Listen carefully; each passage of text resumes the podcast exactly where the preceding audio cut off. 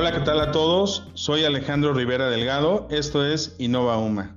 En el episodio de hoy veremos el ayer, el hoy y el mañana del cómputo. Vamos primero al ayer. La computadora más antigua del mundo, el mecanismo de anticitera. Desde que este artefacto fue encontrado en Grecia hace más de un siglo, los científicos quedaron desconcertados. Estaba entre los restos de un naufragio de la época romana de hace unos 2000 años y estaba incompleto. Imposiblemente adelantado a su tiempo, uno de sus principales problemas era su anacronismo. ¿Cómo resolverlo? Una caja que contenía todo el conocimiento del mundo, el tiempo, el espacio y el universo. Justo antes de la caída de su gran civilización, los antiguos griegos habían llegado tan cerca nuestra era no solo en su pensamiento, sino también en su tecnología científica. La parte posterior del mecanismo presenta una descripción del cosmos que muestra el movimiento de los cinco planetas que se conocían en el momento en que se construyó el dispositivo. El mecanismo ha sido descrito como una calculadora astronómica y también como la primera computadora analógica del mundo. Está fabricada en bronce e incluye decenas de engranajes y fue diseñado para prever la posición del Sol, la Luna y algunos planetas que permitía predecir eclipses. Vamos ahora a presente.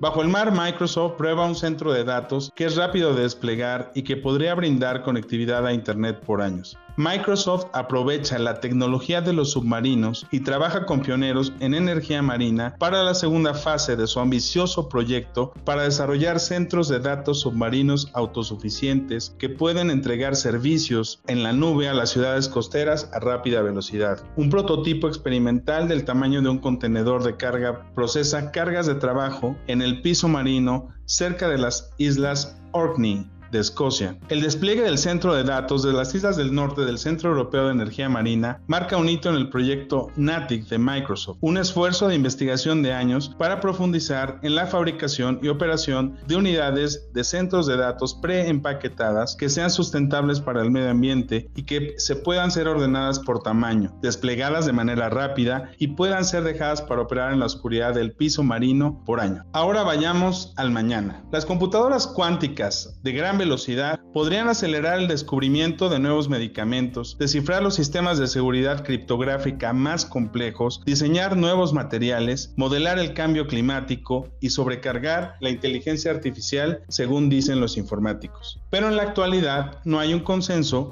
sobre la mejor manera de hacerlas realidad o asequibles a un mercado en masa. Físicos, ingenieros e informáticos alrededor del mundo están intentando desarrollar cuatro tipos de computadoras muy distintas basados en partículas de luz, trampas iónicas, qubits superconductores o centros nitrógeno vacantes en diamantes. Pero veamos, ¿qué es la computación cuántica? En vez de usar series de 1 y 0 llamados bits, como se conoce en la computación tradicional, el bit cuántico o qubit usa las propiedades casi mágicas de las partículas subatómicas. Los electrones o los fotones, por ejemplo, pueden presentar dos estados a la vez, un fenómeno llamado superposición. Como resultado, una computadora basada en qubits puede hacer muchos más cálculos a mayor velocidad que una máquina convencional más grande. Empresas e instituciones hoy están invirtiendo en esta nueva tecnología que impactará en los modelos de negocio de múltiples sectores. Es probable que los primeros ordenadores o computadores cuánticos comerciales de uso general